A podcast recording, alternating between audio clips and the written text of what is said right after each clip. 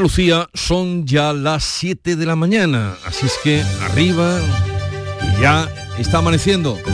En Canal Sur Radio, La mañana de Andalucía con Jesús Vigorra.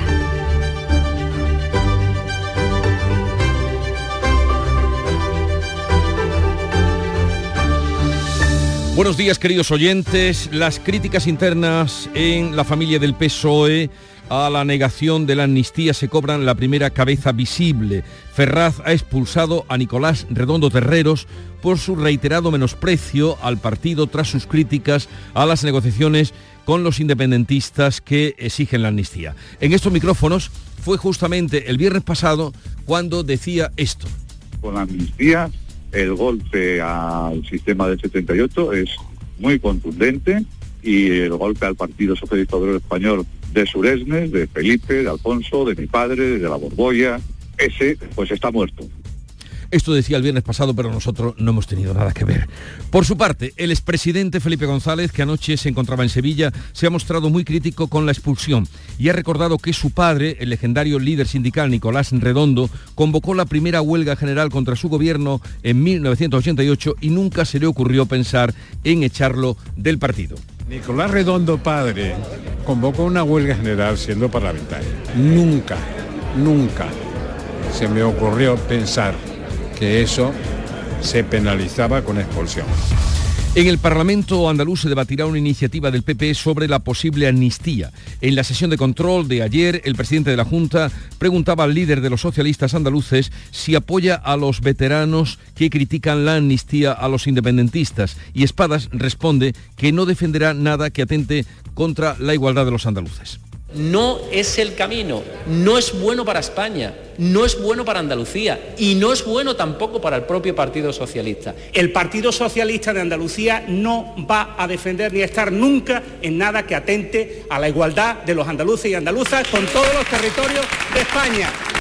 Luis Rubiales va a declarar hoy en la Audiencia Nacional por el beso a Jenny Hermoso. La Fiscalía acusa al expresidente de la Federación de agresión sexual y coacciones. De otra parte, han quedado en libertad con cargos tres jugadores de la cantera del Real Madrid acusados de difundir por WhatsApp un vídeo sexual con una menor de 16 años. Han sido puestos en libertad con cargos después de vaciarles los contenidos de sus móviles. Uno de los jugadores mantuvo relaciones consentidas con la joven, pero la grabó sin que ella lo supiera y compartió el vídeo con tres compañeros.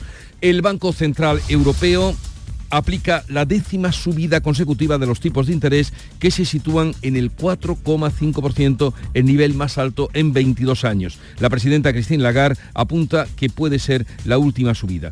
Y Partido Popular y Vox apuran la tramitación de la ley de regadíos de Doñana. La ponencia de la ley se reunirá esta mañana para incorporar una docena de enmiendas de carácter técnico sobre las competencias de las administraciones públicas. En Huelva, el Gobierno reitera sus críticas a la operación de la Junta para adquirir una finca de 7.500 hectáreas para ampliar el Parque Nacional.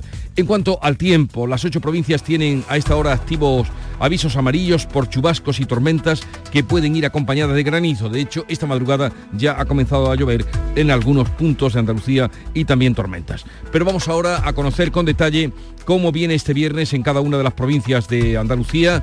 Cádiz, Salud, Botaro, ¿qué se espera? Se esperan lluvias, de momento no llueve y el cielo está nublado, hay 23 grados y no va a subir mucho más, 24 de máxima. ¿Cómo viene el día por el campo de Gibraltar, Ana Torregrosa?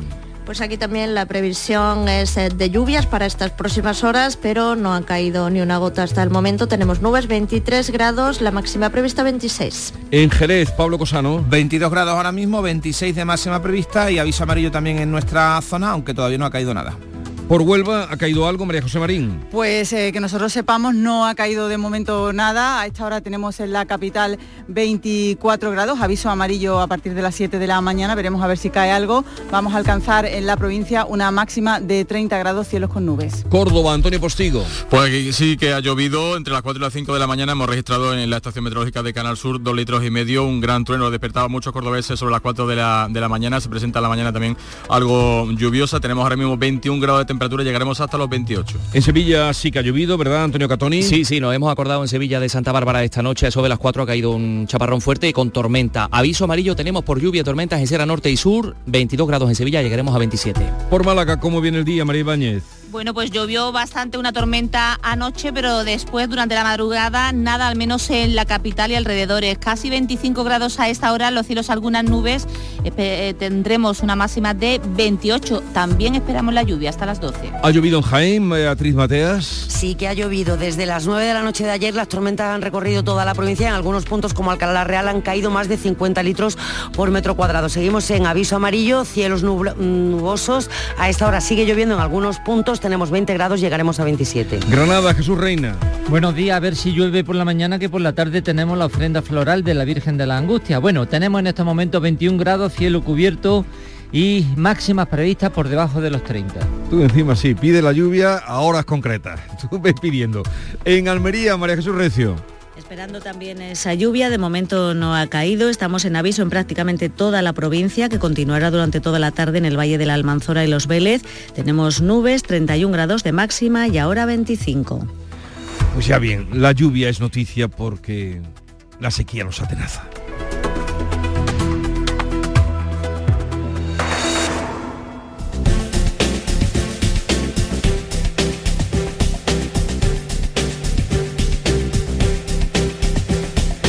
Y vamos ahora a conocer cuál es el estado en las carreteras de Andalucía, cómo se circula. Desde la DGT nos informa Alejandro Martín. Buenos días. Muy buenos días. ¿Qué tal? Hasta ahora van a encontrar leves dificultades en la provincia de Sevilla, en la 66, a su paso por el Garrobo en dirección a Sevilla capital. Afortunadamente en el resto de carreteras de la comunidad se circula con total normalidad, pero les pedimos que tengan mucha precaución, especialmente en la jornada de hoy en la que se esperan intensas precipitaciones.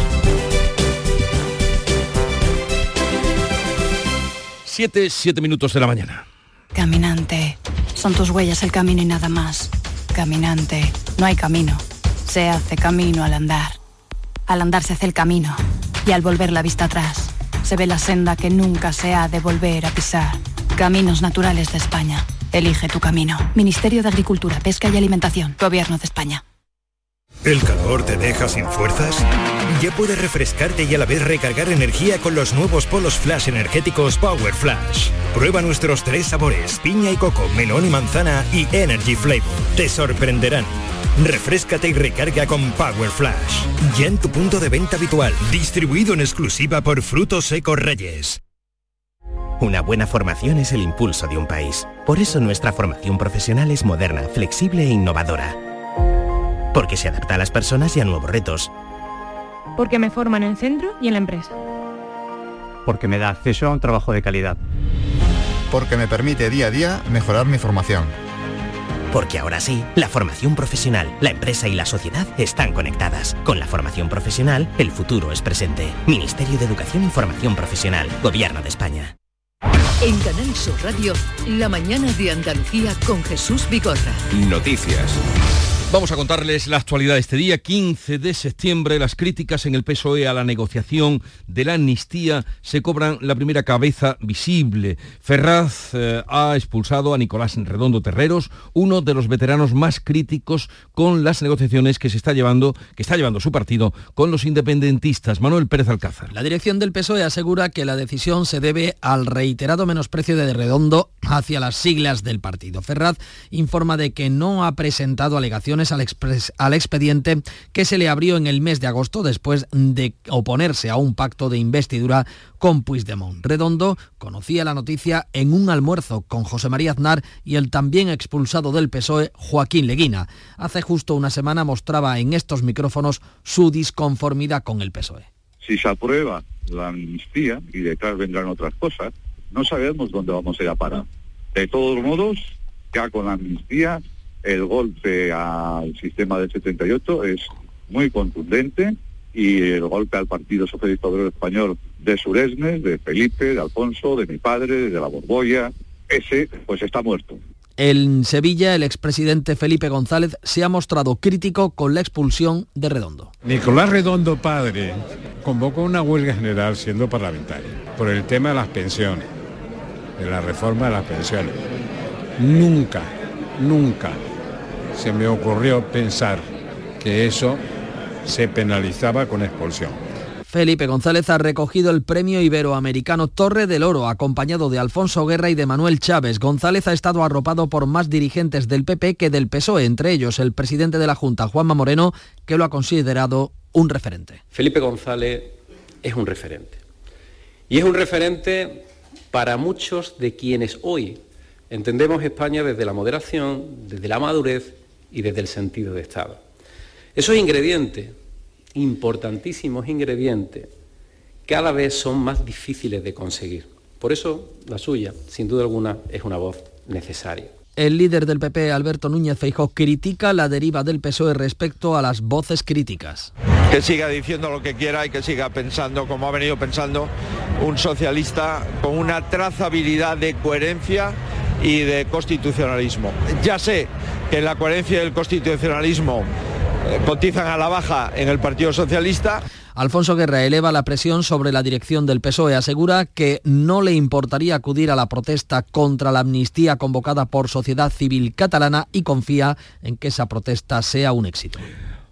El Parlamento de Andalucía va a debatir una iniciativa del Partido Popular sobre la amnistía que están reclamando los independentistas. Nuria Durán. El presidente de la Junta, Juanma Moreno, ha preguntado al líder del PSOE andaluz si apoya a los veteranos socialistas que critican esa amnistía. Juan Espadas asegura que su partido no hará nada que perjudique a nuestra comunidad. No es el camino, no es bueno para España, no es bueno para Andalucía y no es bueno tampoco para el propio Partido Socialista. El Partido Socialista de Andalucía no va a defender ni a estar nunca en nada que atente a la igualdad de los andaluces y andaluzas con todos los territorios de España.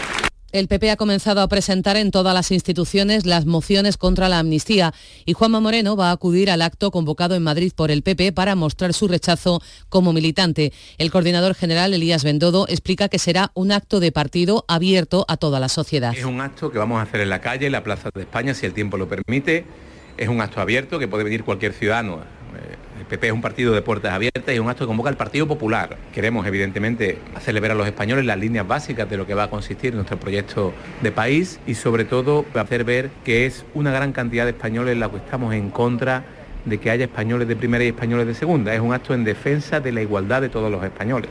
Desde Vox, tras cierta polémica porque no se les ha invitado, la portavoz Pepa Millán anuncia la presencia de su partido. Nosotros no tenemos ningún miedo a la foto de Colón. Nosotros no tenemos ningún complejo ni miramos quién la convoca, porque como decimos estamos en una situación de verdadera eh, excepción democrática y a todo esto, el Tribunal Supremo vuelve a avalar los indultos del gobierno a los condenados por el procés catalán.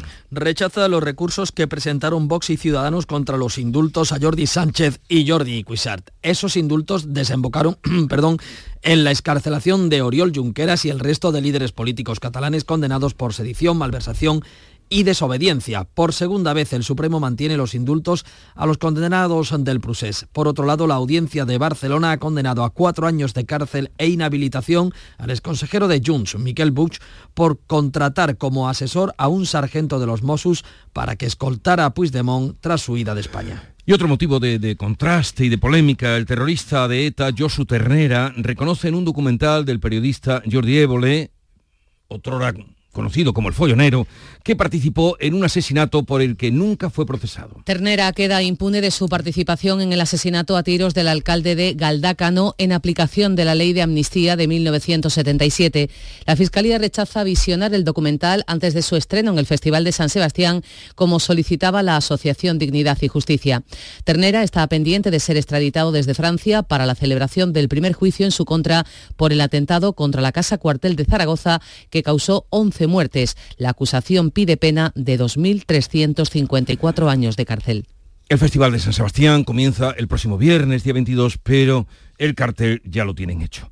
Fuera de peligro las dos últimas víctimas de agresión machista son una mujer de 79 años apuñalada en Marbella por su pareja y otra de Almería que se negó a mantener una relación sentimental con su agresor. La anciana de Marbella se encuentra ingresada grave con heridas de arma blanca. Su pareja, un hombre de 86 años detenido como presunto autor de su apuñalamiento, intentó autolesionarse y podría padecer demencia senil. En Almería, el juez ha enviado al hombre que apuñaló en varias ocasiones a la mujer que rechazó mantener una relación sentimental con él. La víctima está fuera de peligro. El Parlamento andaluz ha creado este jueves un grupo de trabajo sobre violencia de género, una propuesta del PSOE que ha recibido el apoyo de todos los grupos menos de Vox. El Pleno también ha dado luz verde a una proposición no de ley del PP andaluz para trabajar contra todas las formas de violencia hacia las mujeres. En la localidad malagueña de Torremolinos se espera el resultado de la autopsia del cadáver de la joven hallado en plena calle. La asfixia puede ser la causa de la muerte. Todavía no se conoce la identidad de la víctima de entre 20 y 30 La policía ha estado en la urbanización donde fue hallado el cadáver recopilando las imágenes de las cámaras de seguridad. Coteja datos también con alguna desaparición reciente. Los primeros indicios apuntan a que la joven falleció horas antes de ser localizado su cadáver, por lo que no se descarta que movieran el cuerpo hasta la zona donde finalmente se encontró. Han quedado en libertad con cargos después de vaciarles el contenido de sus móviles tres jugadores de la cantera del Real Madrid acusados de difundir por WhatsApp un vídeo sexual con una menor de 16 años. Hay un cuarto investigado que no ha sido detenido. Uno de los jugadores mantuvo relaciones consentidas con la joven pero la grabó sin que ella lo supiera y compartió el vídeo con tres compañeros. Fue la madre de la muchacha la que presentó la denuncia cuando la joven se enteró de que había un vídeo íntimo suyo en grupos de WhatsApp. La investigación se centra ahora en analizar el contenido de los móviles. El Código Penal castiga con entre tres meses y un año de cárcel la difusión de imágenes privadas sin autorización de la persona afectada cuando se viole gravemente su intimidad. El exmilitar condenado por la violación de la manada en los Sanfermines asegura que quiere cumplir su condena y pide que le dejen al margen del debate sobre los beneficios que trae la ley del solo sí así. Alfonso Jesús Cabezuelo cumple 21 años de prisión por la violación grupal de los Sanfermines y por otro caso de abuso sexual en Pozo Blanco, en Córdoba. En una carta a los medios asegura que quiere cumplir la condena y reinsertarse. Su voluntad es quedarse, dice, al margen de la polémica de la ley del solo sí es sí y la reducción de pena a uno de los miembros de la manada. Víctimas de violencia machista piden reformar la ley trans para evitar casos sorprendentes como el del maltratador sevillano que se ha cambiado de sexo para evitar su entrada en prisión. El Consejo Nacional de Mujeres y Menores Resilientes de la Violencia de Género ha solicitado una revisión de los artículos que permiten acción de este tipo. La consideran fraudulenta y dañina para las víctimas. La plataforma advierte al Gobierno de que con la ley trans puede ocurrir igual que sucedió con la ley del solo sí es sí, que tuvo que ser modificada tras producir un daño terrible a las víctimas. Luis Rubiales declara hoy en la Audiencia Por el beso a Jenny Hermoso. La Fiscalía lo acusa de un delito de agresión sexual y otro de coacciones. La jugadora ha ratificado la demanda que presentó la propia Fiscalía. Este jueves el Europarlamento ha condenado los hechos. Solo Vox se ha desmarcado de ese rechazo y ha cargado contra las mujeres trans en el deporte femenino. La expectación para esta comparecencia es tremenda. Eh, se hablan de un centenar de medios, entre ellos bastante de grandes medios internacionales. Ya veremos qué pasa. Décima subida consecutiva de los tipos de interés. El Banco Central Europeo sitúa el precio del dinero en el 4,5%, que es su nivel más alto en 20 años. La medida pretende controlar la escalada de precios. Christian Lagarde avanza que la inflación subirá este año dos décimas hasta el 5,6%. Con todo, cree que los tipos podrían haber tocado techo. Es lo que espera la ministra de Asuntos Económicos en funciones, Nadia Calvin. Lo que venimos esperando y es que esta subida ponga fin a este rápido incremento de los tipos de interés y que entremos en una fase de mayor estabilidad en este contexto. La subida de tipos anticipa nuevas alzas del Euribor, el principal referente de las hipotecas. Y este viernes empieza el curso, lo comienzan los 873.000 alumnos de Andalucía que son de secundaria, bachillerato, FP y educación de adultos en nuestra tierra. La apuesta de la Junta es reforzar la FP que cuenta con casi 166.000 plazas sostenidas con fondos públicos, de las cuales 22.000 son de modalidad dual, es decir, enseñanza en centro docente y en empresa. Se añaden 255 nuevos cursos de especialización. En Andalucía se pueden estudiar 3.700 ciclos formativos. El próximo 20 de septiembre se completará la vuelta a las clases con la enseñanza de régimen especial. El Parlamento andaluz convoca hoy la ponencia de la ley de regadíos de Doñana que se aprobará en las próximas semanas. La reunión de hoy servirá para incorporar 12 enmiendas de carácter técnico. PP y Vox aceleran su proposición tres días después de que la Junta anunciara la compra de 7.500 hectáreas para ampliar el Parque Nacional. El Gobierno, que inicialmente saludó esa compra, arremete ahora contra la Junta el secretario de Estado de Medio Ambiente, Hugo Morán, acusa al Ejecutivo andaluz de permitir, dice, que se siga explotando los recursos hídricos del parque. Y me temo que tal y como se está haciendo el planteamiento, parece que lo que se pretende es en un espacio que ya no tiene capacidad de reposición de recursos hídricos como es el, corazón de Doñana, eh, alguien parece ser que lo da por perdido. Eh, más aún, parece que quiere seguir sacando eh, más agua de un territorio que ya no la tiene. Hugo Morán ha presentado en Huelva la ampliación de la conexión de los embalses del Andévalo Chanza y el río Piedras. Como les hemos venido contando, este viernes vuelve el riesgo por lluvias y tormentas a Andalucía. Almería, Córdoba, Málaga y Sevilla están en riesgo por ambos fenómenos, solo por tormentas en Granada, Huelva y Jaén, y solo por lluvia en Cádiz. La de hoy será la antesala de un fin de semana de agua en toda la comunidad. Es la borrasca fría formada en el Atlántico de la que alertaba la Agencia Estatal de Meteorología. Hoy será el día más intenso del temporal. Estas situaciones no muy definidas, dice la EMET, son capaces de generar importantes trombas de agua en septiembre y no se descarta que en algunas zonas puedan pasar de los 100 litros por metro cuadrado con tormenta más estática. Este año además será muy cálido el otoño y más lluvioso de lo normal. El portavoz de la EMET, Rubén del Campo, nos decía. Tendría que ser un, un otoño con una gran cantidad de precipitaciones. De la sequía se sale cuando llega un periodo muy largo con precipitaciones abundantes. La última sequía, que fue la del otoño-invierno de 2017, le siguió la primavera más lluviosa de la serie histórica y así sí que salimos de la sequía. Las lluvias de otoño podrían paliar solo un poco los efectos de la sequía. Y cinco días después del paso del ciclón Daniel y de la rotura de las dos presas en Libia, no hay cifras todavía definitivas de muertos, pero se habla de entre 11.000 y 20.000 según la media luna roja. Y hablamos ahora de esta casa porque Canal Sur presentó anoche su programación para radio y televisión temporada de otoño-invierno. Contenidos para todos los públicos, producción propia y cercanía. El director general, Juan de Mellado, eh, destaca la apuesta por los informativos. Eh, los servicios informativos de Canal Sur Radio y Canal Sur Televisión han dado muestra durante todo el verano de tener pulso, de romper la programación cuando ha habido acontecimiento especial en Andalucía. Pues vamos ya a la revista de prensa que nos tiene preparada Paco Ramón. En un momento chequeamos los periódicos.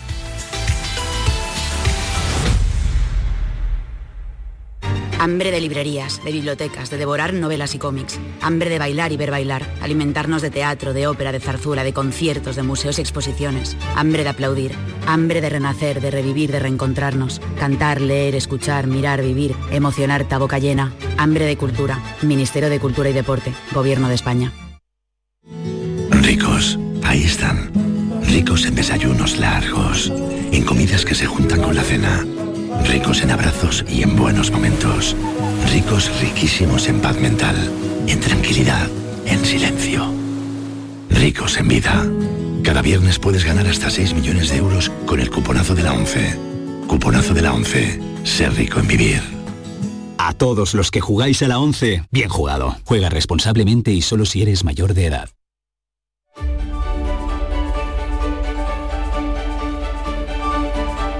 La expulsión del PSOE de Nicolás Redondo está en las portadas de casi todos los periódicos que ha revisado eh, Paco Ramón a ver, ¿quiénes no lo hacen? Habría que empezar por ahí, ¿no? ¿Qué periódicos nos sacan hoy a Nicolás Redondo en portada? Vamos a empezar por la negativa, pues eh, la, la razón y la vanguardia omiten la expulsión de Redondo Terrero en sus portadas. El diario de Planeta abre con el uso de las lenguas cooficiales en el Congreso, recoge declaraciones de parlamentarios socialistas y el diario de Godó señala que la condena al exconsejero Buch añade trabas a esa negociación entre el PSOE y Dicho eso, en el interior de la razón sí se habla de Redondo Terreros y se relaciona su expulsión del PSOE con la crítica a la Fiscalía por no hacer nada sobre el contenido de un documental a Letarra Josu Ternera. Por cierto, habría que recordar quién es Josu Ternera, terrorista que fue jefe de ETA a finales de los 80 y durante los 90, un sanguinario que vive en París a la espera de ser extraditado a España, donde el Ministerio Público,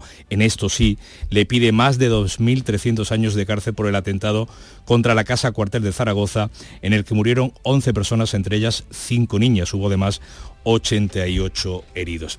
Hecho ese paréntesis, continúa la razón eh, y dice que al PSOE ahora no le conviene enturbiar sus relaciones con Bildu.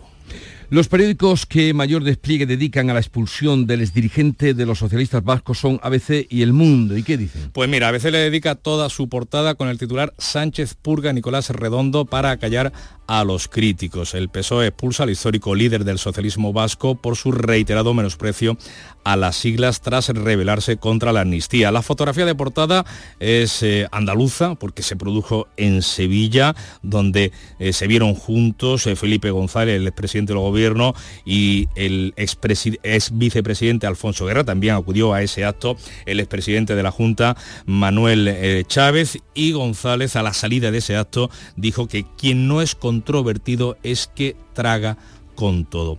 Ya en el editorial, el periódico de Vocento dice o titula que amordazar la discrepancia, amordazar la discrepancia. Y dice ya en, líneas, entre líneas, que el PSOE expulsa a Nicolás Redondo por sus críticas a la negociación y a la amnistía en una semana en la que añade los socialistas han intentado deslegitimar a sus adversarios políticos. Pero quizás sea más eh, eh, ilustrativa la viñeta de Puebla bajo ese editorial. Eh, se dirige en Nicolás Redondo Terreros, hijo del histórico dirigente de la UGT, Nicolás Redondo, se dirige a su padre diciéndole, papá, perdónales porque no saben lo que hacen. Y él desde el cielo le dice, Nicolásín, ya sabíamos hacia dónde va el partido. Si lo que me fastidia es que te haya advertido tanto y no les hayas dejado tú antes. Se recoge el sentir de, Nicolás Redondo esta viñeta de Puebla. Eh, más serio, más bronco se pone en su columna Santiago González en El Mundo. Eh, dice que Nicolás Redondo Terreros había hecho pública su intención de hacerse un corcuera si Pedro Sánchez culminaba su proyecto de aprobar una amnistía para los golpistas catalanes. Aclara que ese hacerse un corcuera es devolver el carné. No le han dado tiempo. En la mejor línea de esa cuadrilla de delincuentes que encabeza el psicópata de la Moncloa lo arrojaron a las tinieblas exteriores. El país en su primera página destaca eh, como principal titular que el PP rebaja eh, a meeting su acto en Madrid para evitar eh, Vox, para evitar esa foto de Colón y en breve, en un breve, en una noticia breve, señala que Nicolás Redondo es expulsado del PSOE por menosprecio al partido. Y en medio de todo esto, ¿qué dicen los periódicos, la prensa de la espectacular e imparable subida de los tipos de interés del Banco Central Europeo. Bueno, es la décima consecutiva, se sitúa en su nivel más alto de los últimos 22 años, en el 4,5%, y bueno, pues a la espera de, ver qué sucede con las hipotecas, con el Euribor, que en los últimos meses estaba incluso por detrás del nivel, el tipo general del precio del dinero en la eurozona. Si te parece, comenzamos eh, por el diario El País sobre este asunto, que dice el BCE vuelve a subir tipos pese al débil crecimiento y ya en páginas interiores en su editorial señala el diario de Prisa que esta nueva subida volverá a impactar en el Euribor, aumentando el coste de financiación de las empresas y familias. También acelerará el endurecimiento de las condiciones bancarias y asestará un duro golpe a la actividad económica de la eurozona y de toda la Unión Europea. Esta combinación de altos precios, riesgo de recesión y elevados tipos de interés, dice el país, es un cóctel explosivo que puede terminar impactando en la estabilidad financiera de las economías más frágiles. Y en el mundo un breve apunte porque se dedica, le dedica una columna al catedrático de Economía de la Universidad de Granada, Francisco Rodríguez, que titula Dosis monetaria, pautada o experimental, se pregunta, y al hilo de lo que decía el país sobre los efectos en la eurozona, contrasta que uno de los grandes problemas que hay en el mapa de la eurozona es eh, que por un lado la economía alemana sufre, inmobiliariamente y afronta precios elevados, mientras que en España, con luces más cortas, eso sí, en cuanto a la perspectiva, sigue con la ceguera a 3 metros vista habitual, pero con precios más moderados. En un momento la información deportiva. Si este año cumples 18, tienes los 400 pavos del Bono Cultural Joven. 400 euros para ópera, teatro, cine, museos, libros, prensa, conciertos, danza, música, películas y series online, videojuegos. 400 euros dan para mucho. Consigue tu bono cultural en bonoculturajoven.gov.es. Ministerio de Cultura y Deporte. Gobierno de España. Con Nuria Gaciño que nos cuenta cómo la liga vuelve tras el parón de los compromisos internacionales. Nuria, buenos días. Muy buenos días. Se reanuda hoy la liga con el Rayo a la vez, partido que abrirá la quinta jornada en primera. El primero de los andaluces será el Cádiz, que mañana visita San Mamés a las 2. A las 9 el Betis juega en el Camp Nou. Ante el Barcelona podría debutar el ex azulgrana Abde, que junto al Timira ya ha sido presentado como nuevo jugador verde y blanco. El domingo veremos en acción al Sevilla y al Almería. Hasta el lunes no juega el Granada y además de la quinta jornada en primera, arranca también este fin de semana la Liga Femenina. Y atención, toda esta puesta hoy en la comparecencia de Rubiales y a la lista de la selección femenina. El expresidente de la Federación, Rubiales, declara hoy en la Audiencia Nacional a las 12 del mediodía como investigado por el beso no consentido a Jenny Hermoso y a las 4 de la tarde conoceremos la convocatoria de la selección femenina para la Liga de las Naciones primera lista de Monse Tomé tras la marcha de Bilda, una lista que a esta hora sigue siendo una incógnita. Ya saben que hasta 80 jugadoras renunciaron a la selección como medida de protesta. Hubo anoche reunión con dirigentes de la federación, pero no ha trascendido nada, así que toda una incógnita a partir de las 4 conocer quiénes van a entrar en esa lista de Monse Tomé. Acaban de dar las señales horarias de las 7 y media de la mañana, sintonizan Canal Sur Radio y a esta hora con Nuria Durán recogemos en titulares las noticias más destacadas del día. El PSOE expulsa a Nicolás Redondo Terreros por su reiterado menosprecio al partido. El que fue dirigente de los socialistas vascos, muy crítico con las negociaciones de Sánchez con los independentistas, ha declarado que el PSOE está muerto. Felipe González y Alberto Núñez Feijó han salido en su defensa. El Parlamento andaluz debatirá una iniciativa del Partido Popular sobre la posible amnistía. En la sesión de control, el presidente de la Junta ha preguntado al líder de los socialistas andaluces si apoya a los veteranos que critican la amnistía y Espadas responde que nada defenderá que atente contra la igualdad de los andaluces. En estado grave, una mujer apuñalada por su marido en Marbella. La víctima de 79 años permanece en estado grave. Su pareja, un hombre de 86, ha sido detenido. El Parlamento andaluz ha acordado con los votos de todos los partidos, menos Vox, la creación de un grupo de trabajo con contra la violencia machista en Andalucía. Luis Rubiales declara hoy en la Audiencia Nacional por el beso a Hermoso. La Fiscalía acusa al que fue presidente de la Federación de agresión sexual y coacciones. De otro lado, han quedado en libertad con cargos tres jugadores de la cantera del Real Madrid acusados de difundir por WhatsApp un vídeo sexual con una menor de 16 años. El Banco Central Europeo sube los tipos de interés al nivel máximo en 22 años. El precio del dinero se sitúa en el 4,5% en la eurozona. Tras 10 subidas consecutivas, los analistas coinciden en que la institución se tomará un respiro y descartan nuevas subidas durante los próximos meses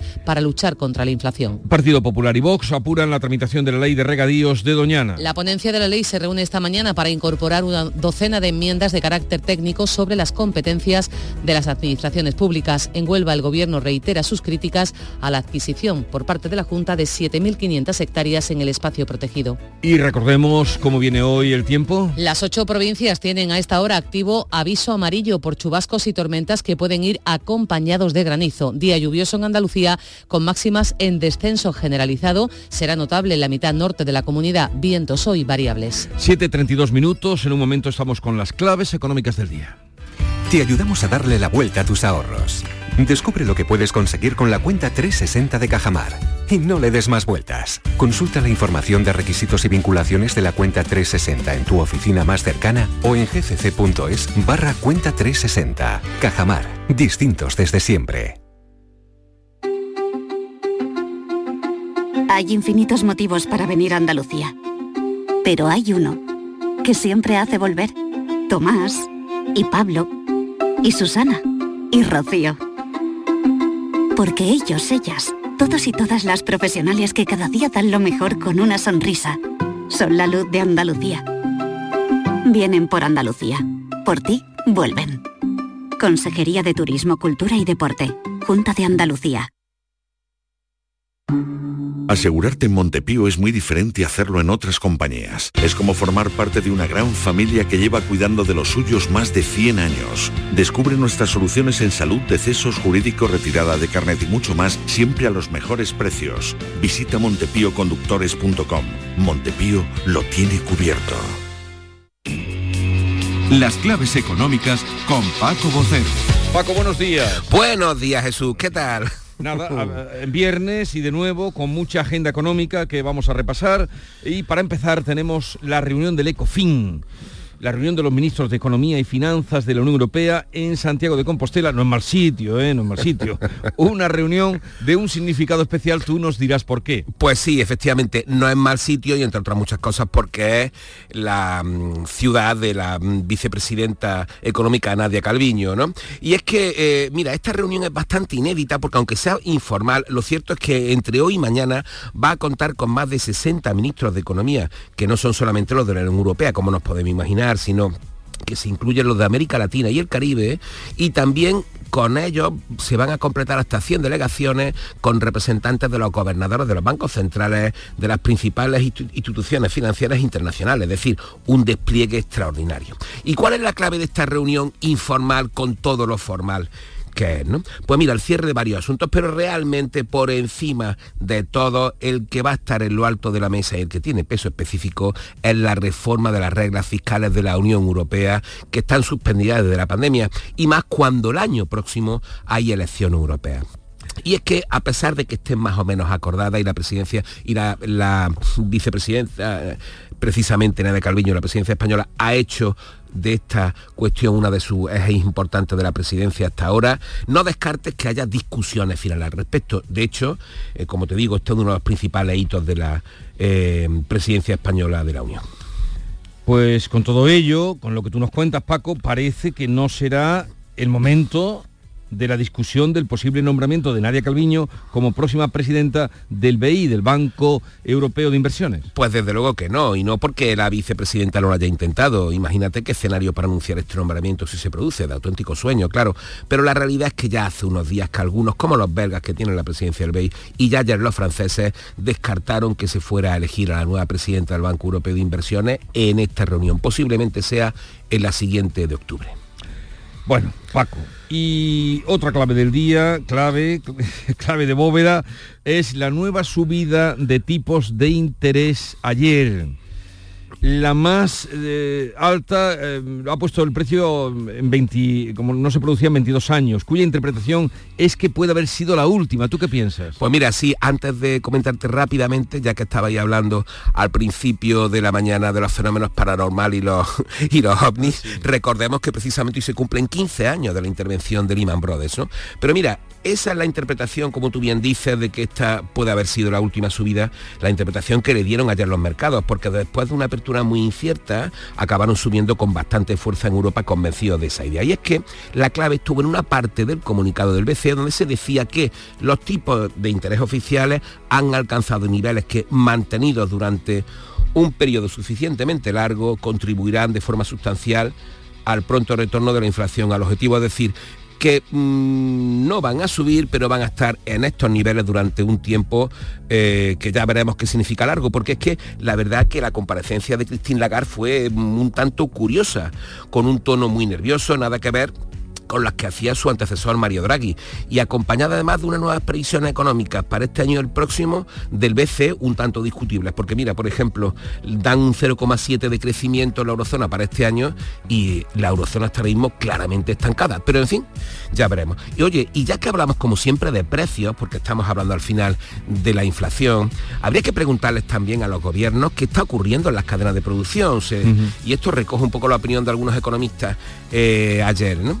Eh, porque si bajan los precios de las materias primas, han desaparecido los cuellos de botella, y los precios industriales, los de salida de fábrica, están igualmente a la baja, ¿por qué no han llegado todavía a buena parte de los precios finales para los consumidores? ¿no? Que aquí no todo lo explica el petróleo y ya sabemos además cómo funciona su mercado, quién abre y quién cierra su grifo. Allá estamos viendo Arabia Saudí y Rusia. ¿no?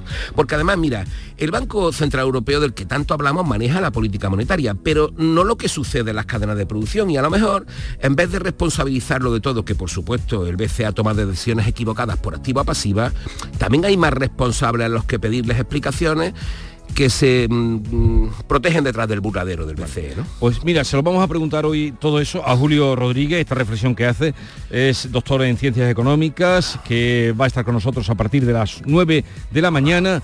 Y ahora la clave musical de hoy.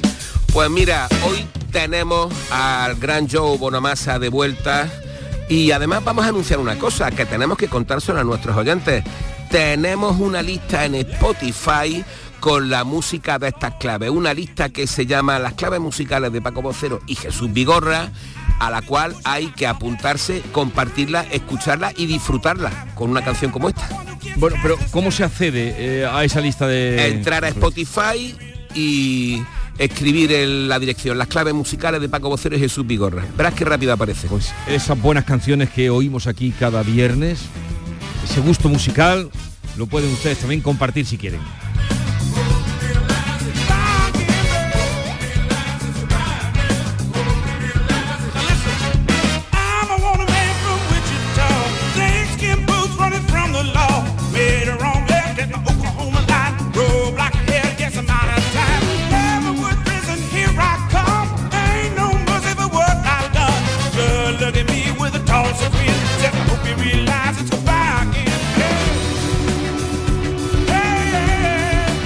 Vocero, que tengas un buen fin de semana. Igualmente hablamos el lunes. Y ustedes disfruten con la buena música.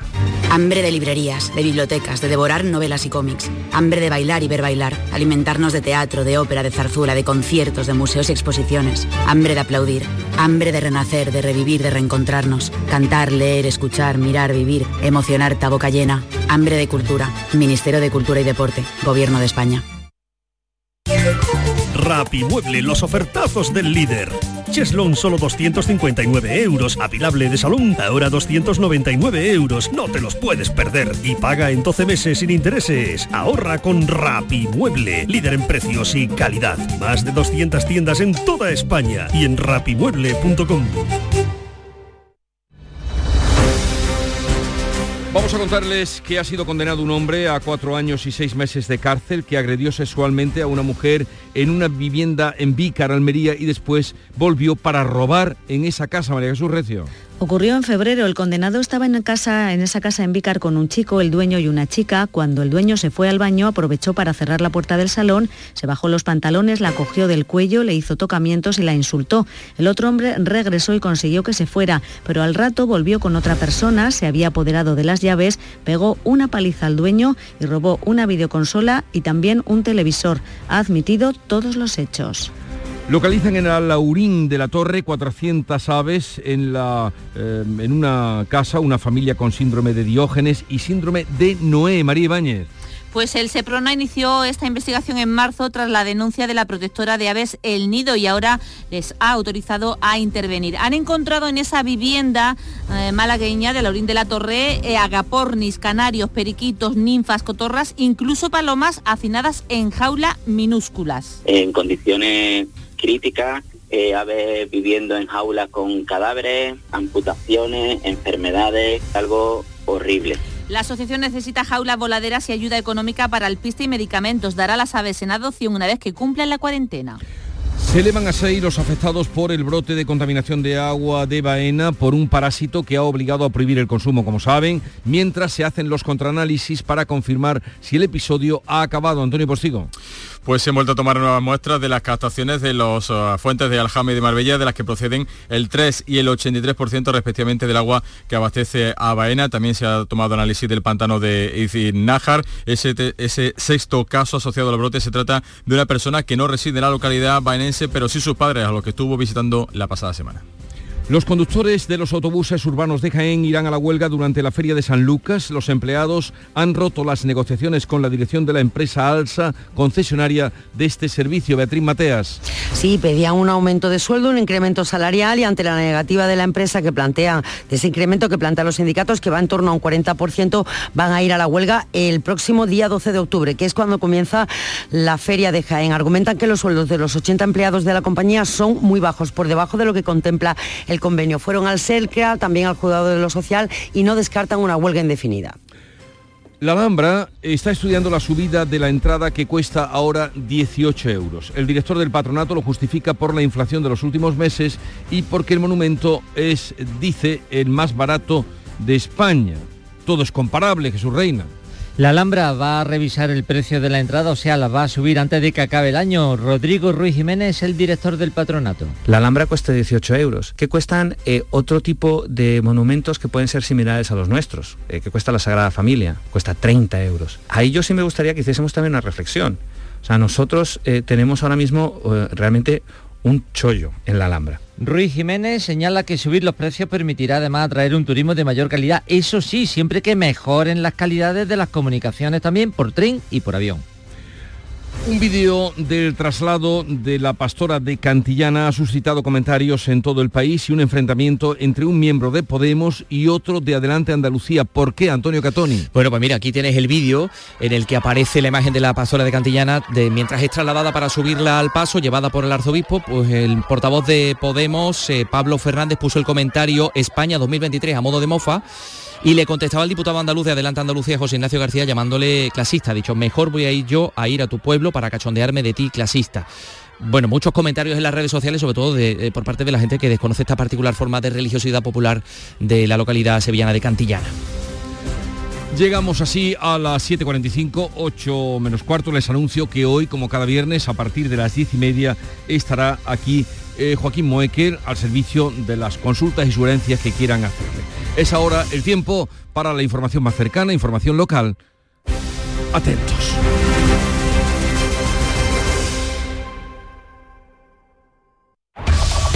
En la mañana de Andalucía de Canal Sur Radio, las noticias de Sevilla con Antonio Catoni.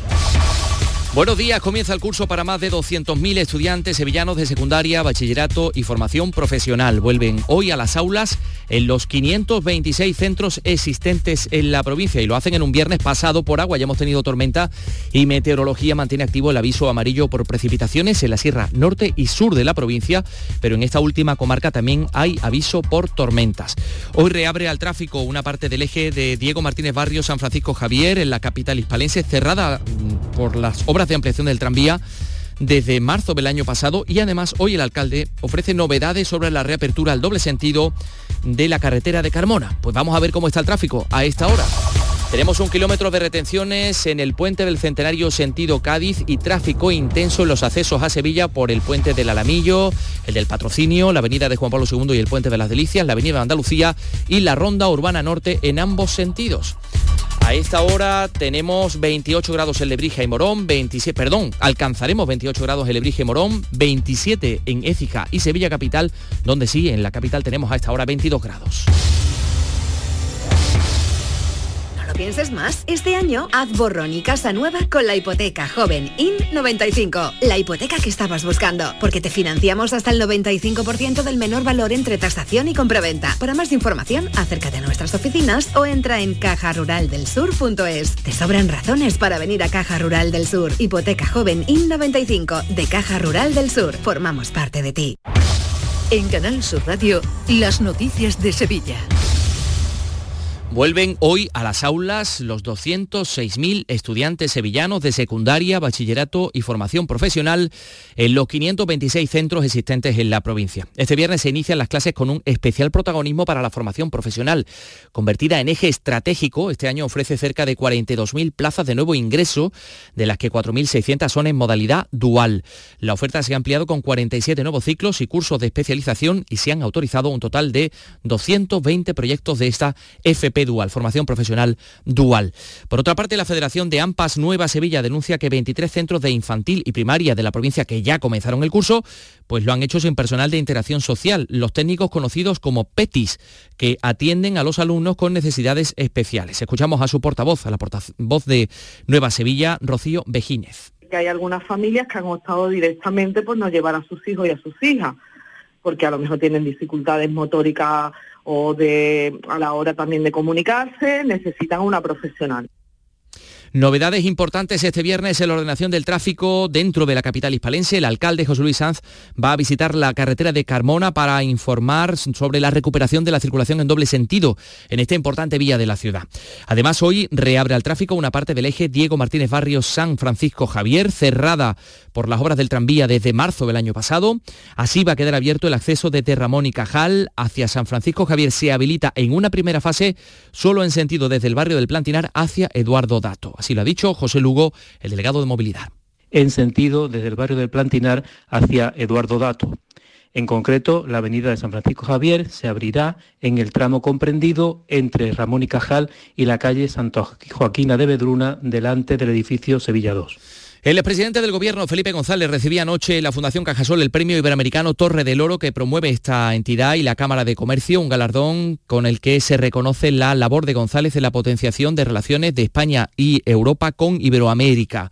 Fue recibido en el acto por veteranos socialistas sevillanos. Recordaba González sus relaciones con América continente que ha recorrido durante más de 50 años, incluso como su padre, que iba a emigrar a América, se quedó en Sevilla para aprovechar el tirón de la exposición de 1929 y agradecía este premio de esta manera. Agradezco que me den un premio como el premio Torre del Oro, por muchas razones, sobre todo porque se llama Torre del Oro, que ya estaba allí, cuando algunos de los que creen que están inventando España no estaban, ni siquiera preveían que fuera lo que es.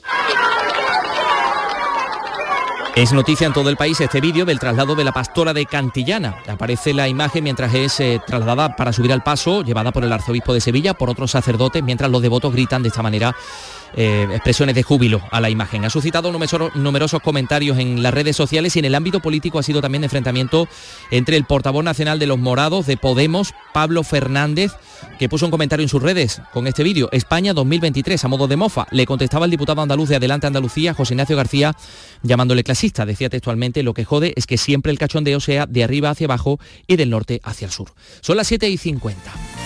Vamos con los deportes. Antonio Camaño, buenos días. Hola, ¿qué tal? Muy buenos días. El Betis trabaja con ciencia preparando ese partido ante el Barcelona, actual campeón de liga, este próximo fin de semana y además ha recibido una buena noticia porque el futbolista francés del conjunto verde y blanco, Fekir, está cada día más cerca de volver a los terrenos de juego después de romperse el ligamento cruzado el pasado mes de febrero. Ya tiene la alta médica el francés, eso sí, le falta ponerse a punto para tener también el alta deportiva. Y Mendilíbar en el Sevilla ya trabaja desde ayer con todos los internacionales que en los pasados días han estado convocados por sus selecciones, preparando el partido ante la Unión Deportiva Las Palmas, donde todo hace indicar que Sergio Ramos apunta a titular. Damas y caballeros, Dumbo el musical llega a Lago. Un espectáculo familiar que rompe barreras, donde la música, la diversión y la inclusividad serán los grandes protagonistas. Participa ya en el sorteo de plazas VIP y podrás llevarte un viaje con tu familia a París. Más información en lago.es. En Canal Sur Radio, las noticias de Sevilla. Con Antonio Catoni.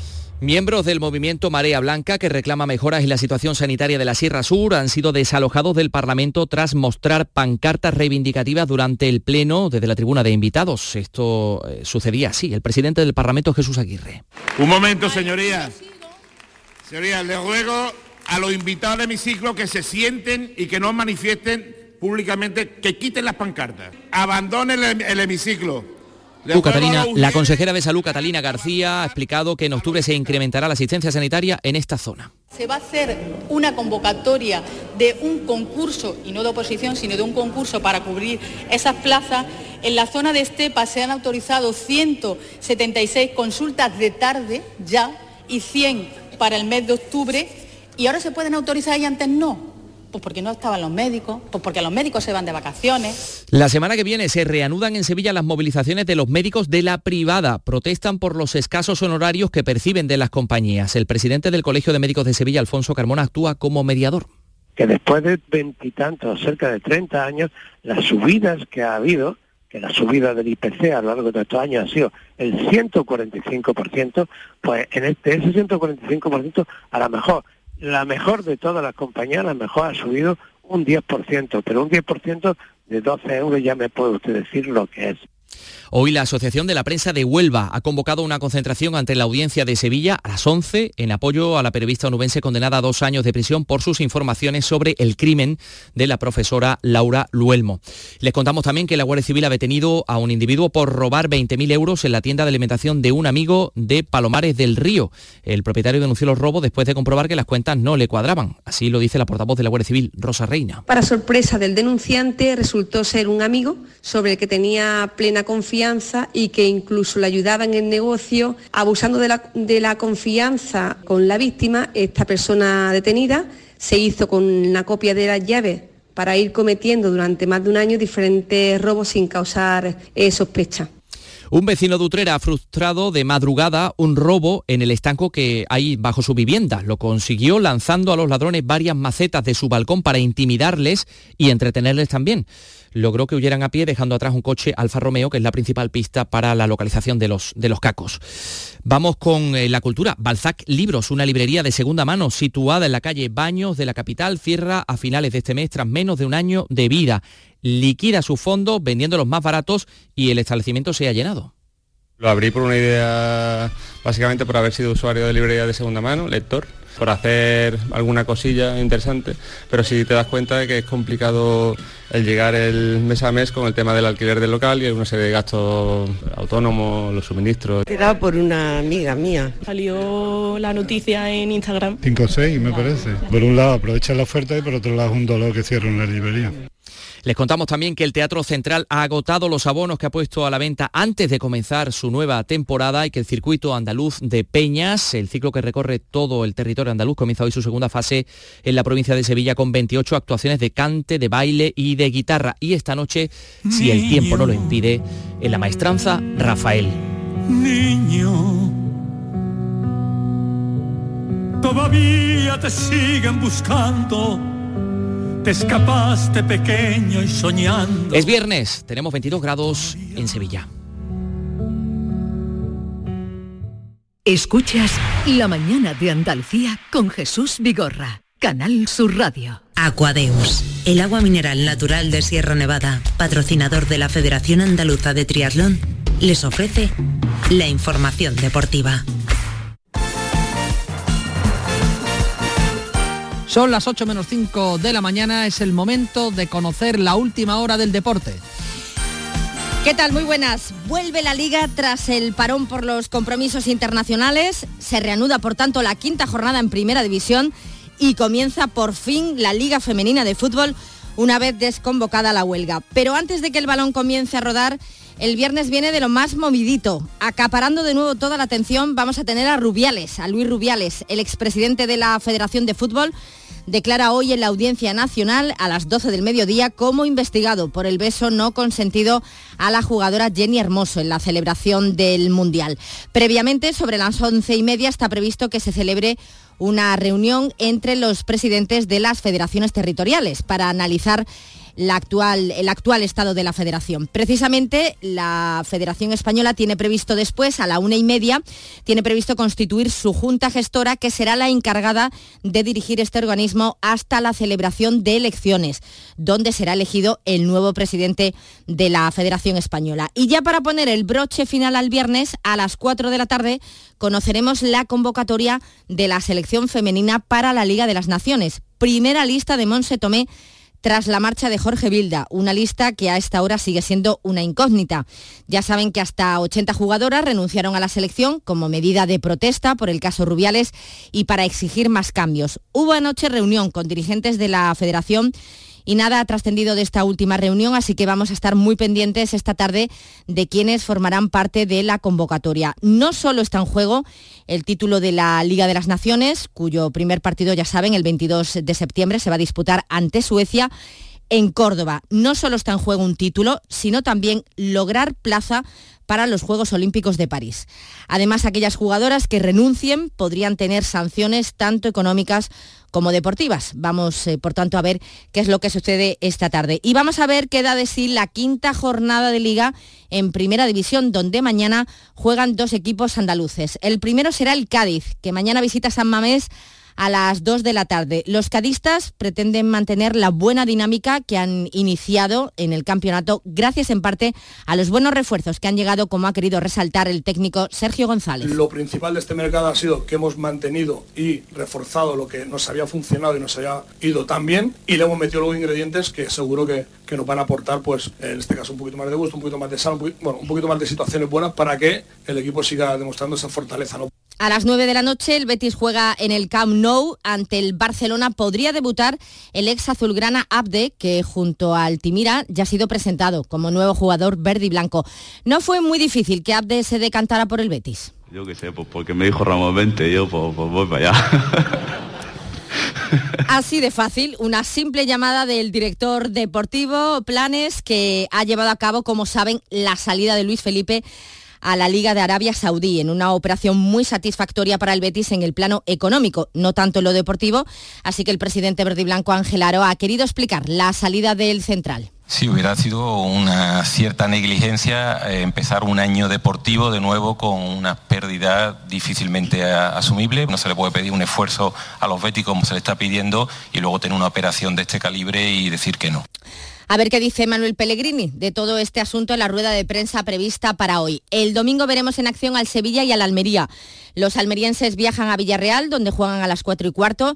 los de Vicente Moreno van a intentar conseguir la primera victoria de la temporada en el estreno de Pacheta en el banquillo levantino. Y debut también habrá el domingo en el Sánchez Pijuán, donde el Sevilla recibe Las Palmas con Sergio Ramos vistiendo de nuevo la elástica del Sevilla. Hasta el lunes no juega el Granada que a las 9 de la noche recibe al Girona. Y además de la quinta jornada en primera, arranca también la Liga Femenina, una vez que se ha desconvocado la huelga. El primero de los andaluces será el Betis, que mañana se enfrenta al Villarreal a las 5 de la tarde. Aquadeus, ahora más cerca de ti, procedente del manantial Sierra Nevada, un agua excepcional en sabor, de mineralización débil que nace en tu región. Aquadeus Sierra Nevada es ideal para hidratar a toda la familia y no olvides tirar tu botella al contenedor amarillo. Aquadeus, fuente de vida, ahora también en Andalucía. Canal Sur, la radio de Andalucía.